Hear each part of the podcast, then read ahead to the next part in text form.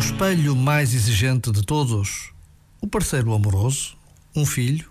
Uma filha? Um pai? Uma mãe? As relações íntimas em geral? Esses são os espelhos mais difíceis. Quanto maior a intimidade, maior a intensidade das emoções, tanto as agradáveis como as desagradáveis.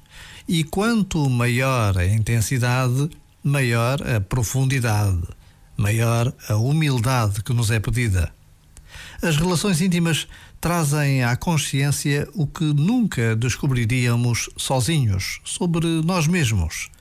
Daí que sejam uma peça fundamental no trabalho que estamos por cá a fazer.